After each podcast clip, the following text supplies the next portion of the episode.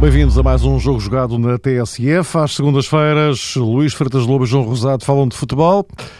Meus caros, eh, sejam bem-vindos. Eh, vamos avançando para uh, aquela que é a primeira pausa no, no, campeonato. E numa altura em que, com três jornadas completadas, o Sporting é líder isolado. Também consequência do triunfo de ontem sobre o Futebol Clube do Porto, no clássico em Alvalade. Isto depois do Benfica ter regressado aos triunfos, ganho na Madeira, 3-1 ao Nacional, e numa altura também que estamos a pouquíssimos dias, a três dias, do fecho do mercado, ainda com vários pontos de interrogação eh, à volta da arrumação dos plantéis de qualquer um dos três grandes. Não apenas, evidentemente, mas eh, é destes que eh, estamos agora a falar. Eh, Luís, eh, Começaria por ti, eh, olhando para este cenário, Sporting isolado à terceira jornada, depois do jogo de ontem, que tipo de indicações é que se podem reter a partir daqui? Sim, em primeiro lugar, boa tarde um grande abraço a todos. Eu penso que neste momento ainda não se podem reter eh, grandes dados. Neste momento, este jogo foi a terceira jornada, já pertence, como é evidente, ao campeonato 2016-2017, mas eu penso que as equipas que jogaram ontem eh, estarão muito longe uh, ou algo longe daquilo que irá ser a base das duas equipas nos momentos mais decisivos do, do campeonato e até se calhar mais em breve daqui a algumas semanas em face do que, do que é o mercado Uh, vamos ver como é, que, como é que vai ficar o Sporting, com as constantes ameaças, como falava ontem Jorge Jesus, que, dos convites a tantos, a tantos jogadores. Não sei, entretanto, se há mais alguma evolução em relação às situações do Adrian e do, e do Slimani, mais particularmente, uh, e os jogadores que vão chegar, eventualmente. Uh, e são jogadores importantes, os que saem e os que entram. E, e, no caso do Porto, a mesma coisa em relação àquilo que será a entrada do, do Jota, do Oliver, como será utilizado, se será contratado mais algum jogador, que penso que faz todo o sentido e até o ponta de lança, o de Poitre. Portanto, há aqui muita coisa, até a utilização do Adriano Lopes. Começar. Eu acho, portanto, que neste momento este jogo vem, vai ser um jogo um pouco fora da caixa, digamos assim, competitiva do, do campeonato. Acho que as equipas ontem tiveram uh, for, jogaram de acordo com o momento em questão, uh, mas uh, não, não, não, não é por aqui que eu consigo ter indícios para, para, para o futuro muito seguros em face às circunstâncias que estou, que estou a referir, porque o mercado só fecha na, na quarta-feira e os planteios estão em, em ebulição. Uh, seja como for, uh, dentro daquilo que era o momento das equipas, penso que o Porto conseguiu abordar bem o jogo, pegando naquilo que é o 11 base, uh, que uh, aparece antes da definição do, do plantel, totalmente. Uh, não conseguiu depois reagir bem no decorrer do jogo, enquanto que o Sporting não pegou bem no início, mas reagiu melhor. E, e aqui a semana passada eu e o João debatíamos um pouco em relação à questão do, da, da, ausência do João Mário, a saída do João Mário e, e aquilo que era uh, os danos que o Sporting iria ter a esse nível e como é que iria colmatar essa ausência do ponto de vista tático. E eu falava de um jogador que eu acho que ontem acabou por ser chave nesse papel, não no papel de João Mário, mas no equilíbrio necessário que a equipa teria que ter sem João Mário, que foi o Bruno César e portanto penso que era o, jogador que o único, jogador que eu via a poder fazer um pouco uh, um papel semelhante, a ocupar um, um, espaço mais central vindo da faixa, não tanto nos, mesmos movimentos, né? portanto salvo as proporções que são enormes, mas no tal equilíbrio que a equipa tinha que ter em termos de, de relação meio campo-ataque, não teve no início, com o Brian Ruiz no meio e por aí o Porto teve mais forte. Uh, penso que, que o Bruno César é, é a chave do, do jogo, disse-o em direto ao longo do comentário, e percebeu-se a diferença depois do Porto ter entrado muito bem, mas não ter conseguido, uh, na, na, em face dessa alteração do Jorge Jesus, uh, voltar a pegar no jogo. Uh, e no Porto fica, penso, para reflexão em relação ao, ao, Nuno, e penso que isso será feito, como é evidente, porque é que o Porto na segunda parte não conseguiu sair de uma linha tão baixa da colocação do seu meio-campo. A alteração de, de, Corona por Oliver não resultou. O Oliver ainda é um jogador desenquadrado da equipa, chegou há poucos dias e, portanto, por aí sim me surpreendeu um pouco, porque falava na tal questão do 11 base que o Porto já tinha, dos dois, três jogadores que depois entravam, como o caso do Adriano Lopes, uh, e, e, ontem o lançar do Oliver Uh, pedia-lhe para ser um quarto médio, pedia-lhe para entrar numa, numa dimensão coletiva que ele não tem ainda nesta equipa, porque chegou há dias, chegou durante a semana, e aí surpreendeu-me um pouco. E acho que a equipa jogou muito atrás e para chegar à frente depois tinha 40 metros para quando recuperava a bola na segunda parte. Acho que é, é, é o aspecto em que o Nuno terá mais que refletir em relação ao, ao seu Porto, que conseguiu entrar na Champions. Fica aqui essa nota, que é, que é muito, muito importante. Uma equipa que tem margem de crescimento, acho que tem tido umas, umas bases interessantes de crescimento mas ontem o Sporting foi, acabou por ser superior na forma como reagiu ao jogo e depois como controlou na segunda parte. Uh, João, uh, no fundo, a questão mantém-se. Neste quadro, que peso real é que tem esta situação de, nesta primeira pausa do campeonato, ter o Sporting isolado na, na frente? Em função destas interrogações todas que derivam também do, do mercado que não fechou. Não é? É, é? um dado, Mário, que tem necessariamente que ser hum, enquadrado hum, de forma explícita na maneira como Jorge Jesus está a abordar este dossiê das contratações e das saídas, porque a equipa aparentemente mais perturbada, ou pelo menos aquela que está mais eh, sujeita às leis do mercado de transferências, o Sporting, com uh, o abandono, salvo seja, de João Mário, uh, o anúncio da saída de Slimani e agora também estas declarações de hoje de Adriano Silva ao jornal O Jogo, enfim, tudo isto causou certamente problemas de diferente índole a Jorge Jesus. Eh, sobre algumas destas questões, eh, falou inclusivamente eh, o treinador sportinguista no final da partida de ontem, diante do Futebol Clube do Porto. E até se percebeu, pelo menos foi a interpretação que recolhi, uma sensação de alívio de Jorge Jesus. E teve aquela frase porventura engraçada, eu pelo menos achei piada essa declaração de Jesus quando se referiu ao assalto, ao assédio aos uh, jogadores do Sporting, dizendo que provavelmente só ele e, e, nem sequer o próprio roupeiro terão escapado, ironizou naturalmente Jorge Jesus, à investida de diferentes clubes. Mas uh, no meio desta uh, situação turbulenta, numa semana em que foi realmente obrigado a revelar não apenas a sua faceta como treinador, mas porventura também como eh, gestor eh, do futebol, a par, claro, de Bruno Carvalho. Imagino que os dois eh, tenham falado inúmeras vezes antes da recepção ao Futebol do Porto, o que se pode concluir a partir do triunfo do Sporting por 2-1 é que a equipa mais fustigada pelo mercado é, curiosamente ou não, a equipa que está à frente e conta por vitórias os três jogos eh, disputados.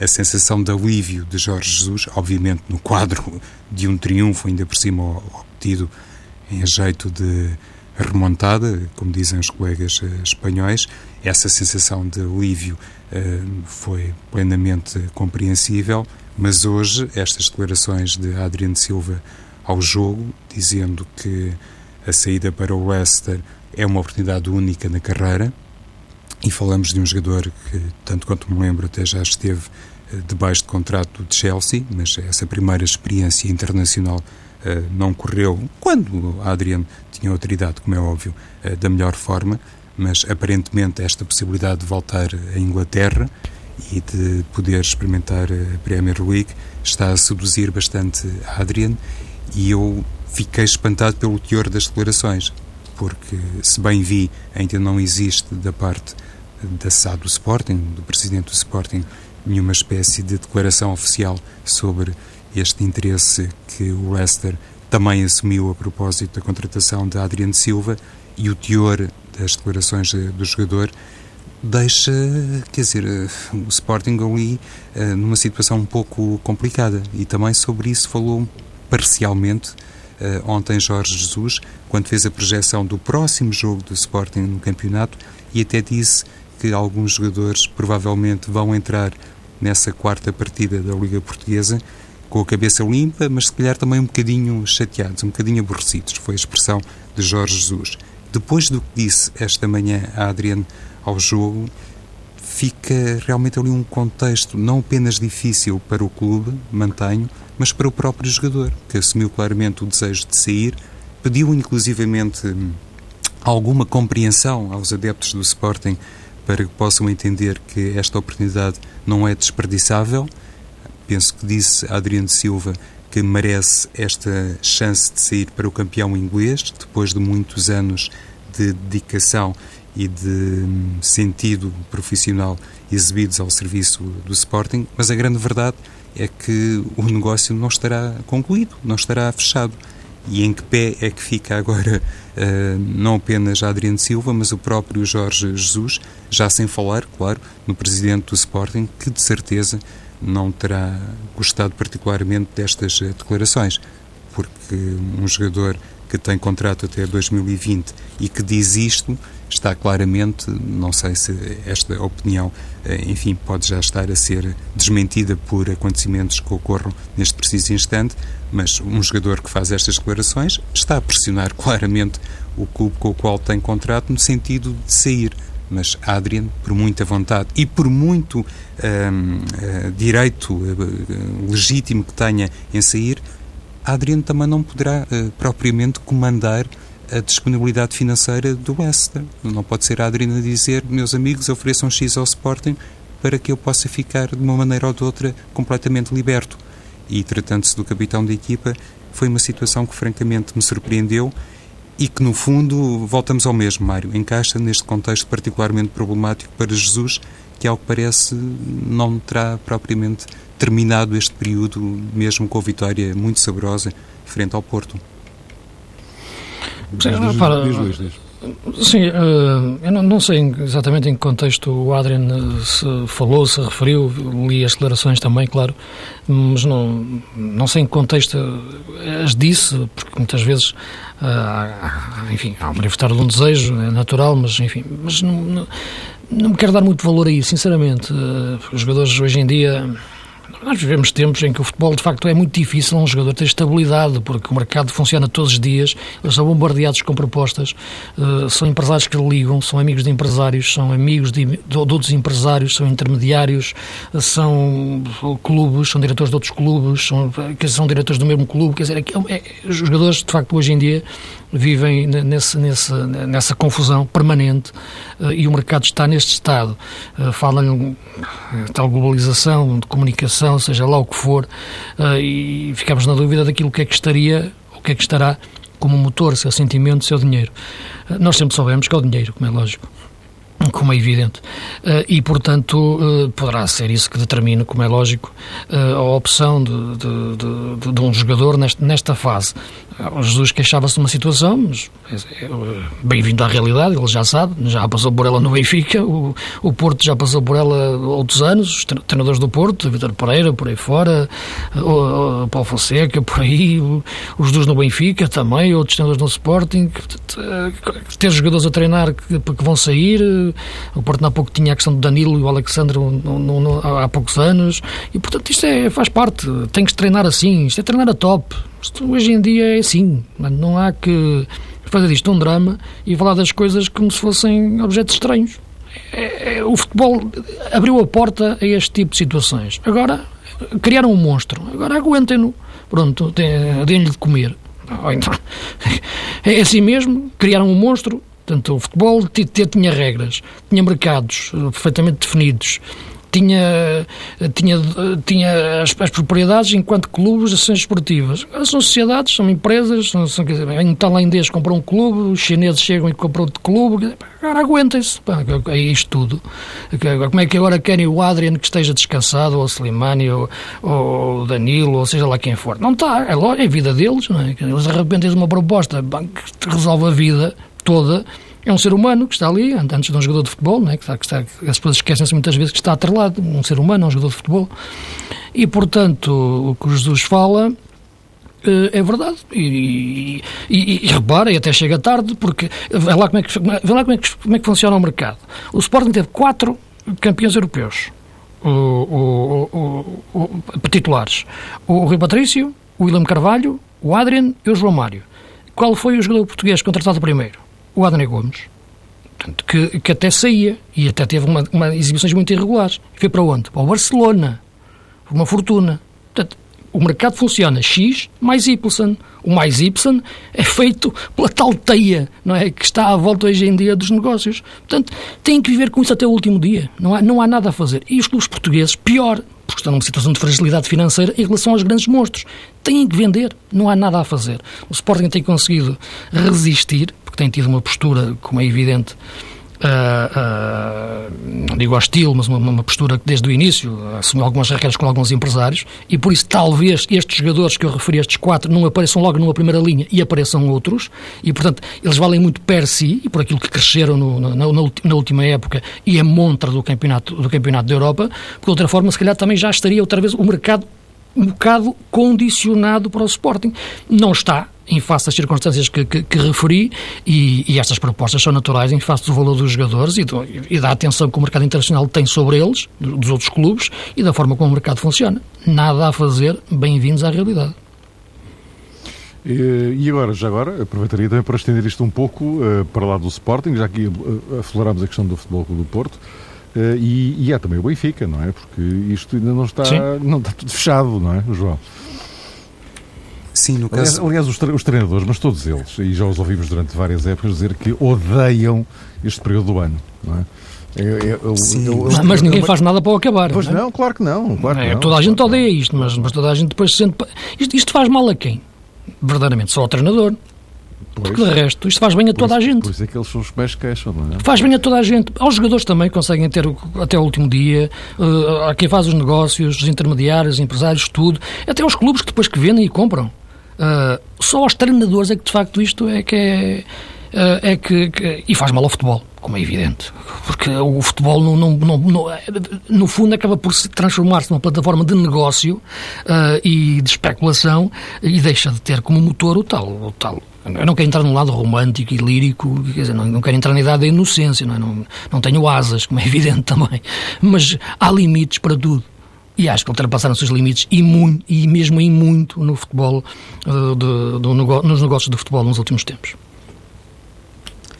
Então, Forças, João, desculpa. Uh, não, não, não tem de que, Luís. Um, a propósito desta questão, eu recordo-me que nós, um, ano após ano, ou semestre após semestre, falamos aqui sempre destas eh, janelas de transferências e, e dos prazos e hum, sempre que a oportunidade nos pede, eh, recuperamos um, aquela ideia que um, o romantismo, como dizia o Luís, tem que ser posto de parte e quem verdadeiramente comanda o ciclo do dinheiro no futebol internacional é que determina as regras, os prazos e as datas. É a maior parte, não é, Luís? A maior parte Sim. dos treinadores não gosta, de facto, eh, destas eh, circunstâncias e, e destes prazos. Mas há treinadores eh, que ficam soberbamente eh, recheados no que toca às alternativas que vislumbram nos plantéis, sempre que existe a possibilidade de, à última hora, acrescentar mais um jogador de grande nível àquilo que já tem, ao seu grupo de trabalho. Eu imagino que para Cláudio Ranieri seja particularmente gratificante poder agora contar com dois jogadores, como Adriano Silva e Slimani. No caso de se confirmar a dupla contratação do Leicester uh, ao Sporting.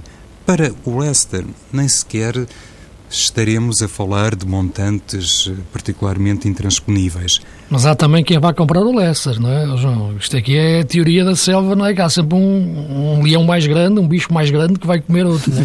Verdade. Não é? Até, até, chegar a um ponto, não é? Depois e nem de propósito, Luís, é? olha, se, se, tentarmos uh, no Leicester e, e, na maneira como conseguiu, uh, numa determinada perspectiva, uh, subir a um lugar onde normalmente só estavam os gigantes do futebol português, porque clubes grandes em Inglaterra, com peso histórico e muito bem recheados do ponto de vista monetário, existem vários, mas o, o Leicester, com a conquista da Premier League o ano passado, conseguiu uma coisa obviamente notável a todos os níveis e comprovou que uma equipa que inicia a temporada muito abaixo das uh, projeções de tudo e de todos, em comparação com nomes históricos, com emblemas históricos, essa equipa, dentro das quatro linhas, consegue furar as teorias e conseguiu o primeiro lugar sagrar-se campeão uh, num campeonato onde abundam os milhões.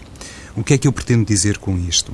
Que, de facto, face a determinadas sangrias que se verificam, eh, se calhar não apenas no futebol português, mas também noutros emblemas, como por exemplo o Leicester, o Luís há pouco referia isso, contrata A, B ou C, mas se calhar também vai perder determinados uh, jogadores. Mas face a essas mudanças significativas, nem por isso fica imediatamente hipotecada a performance competitiva de um plantel que de repente é alvo do investimento alheio, seja no plano nacional, seja no plano internacional. E eu ainda ontem, quando estava também a comentar o Sporting Futebol Clube do Porto, em determinado momento falei sobre esta questão que atormenta, obviamente, alguns protagonistas, mas é importante ter a noção disto. Um, não há insubstituíveis. Quer dizer, como diria o outro, de insubstituíveis no cemitério das transferências está o futebol cheio. Sai uh, determinado jogador, pode ter uma grande influência, mas rapidamente salvo algumas exceções, se encontra um substituto. O, o Futebol do Porto, o Benfica, o Sporting, num passado recente e menos uh, recente, se é que isto pode ser dito assim, já perderam jogadores de dimensão incrível para o campeonato português e continuaram. Por isso, neste caso o Sporting, para, já que levantei aqui a questão do, do Adriano Silva, uh, se o Sporting estiver mesmo obrigado a vender a Adrian até na sequência destas declarações, enfim, todos nós sabemos o estilo que tem Bruno Carvalho, mas não me quero meter nessa política financeira. Se o Sporting perder a Adrian e perder Slimani, de certeza que Jorge Jesus e já agora também o presidente do clube vão arranjar alternativas para a equipa continuar competitiva e para poder, eh, à escala nacional, eventualmente, eventualmente, porque eu não sei, ninguém sabe quem é que vai sagrar-se campeão português no fim desta temporada, mas eventualmente fazer uma réplica lusitana daquilo que aconteceu com o Leicester. Nem sempre ter grandes nomes, grandes jogadores, representa ter uma grande equipa. Uma coisa é certa, e nisso estou plenamente também de acordo com o Luís, quando ele disse há pouco que os clubes são obrigados a vender.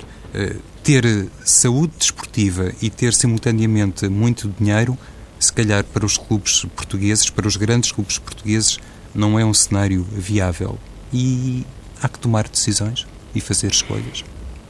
Sim, mas o caso, o caso Leicester é um caso que, pronto, então, é, é um romance de futebol, não, não se repete. Eu acho que fica famoso como. Nós falamos muito da história da vida de Golias, mas porque, porque só aconteceu uma vez, é? foi a única vez que o David acertou no Golias, porque senão se falavam mais, falávamos mais vezes de outras histórias parecidas, portanto, essas histórias ficam famosas porque só acontecem uma vez. Uh, a regra é, é, é, é outra, né? e infelizmente o futebol português está muito vulnerável a, a esse nível, fazer equipas. É, é verdade que o futebol português tem essa capacidade de se regenerar em termos de scouting, mas Nota-se que, eh, mesmo a esse nível, há, há, há sintomas preocupantes, de, de, de, cada vez mais, de que a máquina está a ficar com muitos, muitos grãos de areia e muitas pedras no caminho. Já agora, eh, enfim, estamos aqui a olhar para o enquadramento nacional. Vamos ter estas três equipas a participar na Liga dos Campeões, uh, ainda que em enquadramentos distintos, porque enfim, o sorteio ditou o que ditou e aquilo não é, não é tudo igual. Uh, mas esta arrumação definitiva dos plantéis, também, Luís, é feita em algum pressuposto em termos europeus. Eu não estou a falar, evidentemente, do, do sonho de ganhar a Liga dos Campeões, estou a falar noutra perspectiva, que é uma afirmação até financeira, porque se o dinheiro sai para um lado, tem que se buscar pelo outro, não? Ou pelo menos, assim, ou, ou, pelo menos daria, ou pelo menos daria jeito aos clubes, não é? Mas falas que é em termos de rendimento esportivo? Sim, claro, claro, claro. Esta, Sim. esta, esta arrumação global do, dos plantéis é evidente que tem ser o pressuposto de apontar aquele que é o objetivo central, que é a conquista do campeonato em Portugal, não é? Sim. Uh, mas uh, isto esgota-se por aqui, em termos de, de, de, graus que se pretende subir, ou, ou não? Não se esgota por aqui, mas esgota-se quase por aqui. Quer dizer, há depois uma dimensão internacional que os clubes portugueses sabem que estão numa segunda linha e que há determinados degraus que depois, a certa altura, são demasiado grandes para, para, para conseguirem atenção, uh, subir. E atenção a 2018, que isto está a complicar para o lado português, não é? Sim, vai complicar para o futebol outra vez. É mais, é mais uma loucura completa, mais uma vez, quer dizer, é mais uma, uma liga fechada, quase, uma proteção macrocéfala uh, aos grandes clubes e aos grandes campeonatos. Aliás, e, portanto, já ouvi, já ouvi... isto, é, isto é, é, matar as competências europeias, na é, minha já, opinião. Já ouvi uma expressão, a qual achei alguma piada, que é uh, a Liga dos Campeões transformada numa espécie de Superliga com mais uns convidados. Sim, por aí. E os, e os convidados é, que eles querem. Exatamente, é? é mais ou menos isto. É isto. Não, acho que, que é. Acho que nós temos. Temos tantos anos de história na, atrás e temos memórias, eh, enfim, há, há, mais velhos do que nós, não é? Mas, mas, mas mesmo antes, antes, antes, mesmo no preto e branco que nós vemos esbatido, prazer que tenho de ver aquelas equipas de leste, checas, búlgaras, mas depois a jogar com os grandes, com o grande Real Madrid, quer dizer, aquelas grandes noites europeias em que havia, de facto, os campeões de todos os países, dizer, mataram isso tudo. Acabaram com o futebol europeu na, dimensão que existia. Hoje em dia é um negócio, é dinheiro, é fazer dinheiro, é uma, é uma liga fechada, as contratações são feitas umas atrás das outras, com o mercado aberto quase todo o ano. Quer dizer, é, quer dizer depois as regras hoje em dia são feitas com a, a de acordo com as conveniências do, do, dos gigantes e o dinheiro, portanto, manda de uma forma que, que subverte tudo, tudo, tudo o resto. E, e, para o, português, claro que sim, que será, será, será pior, é, é, é esse cenário que tu, que tu desenhas.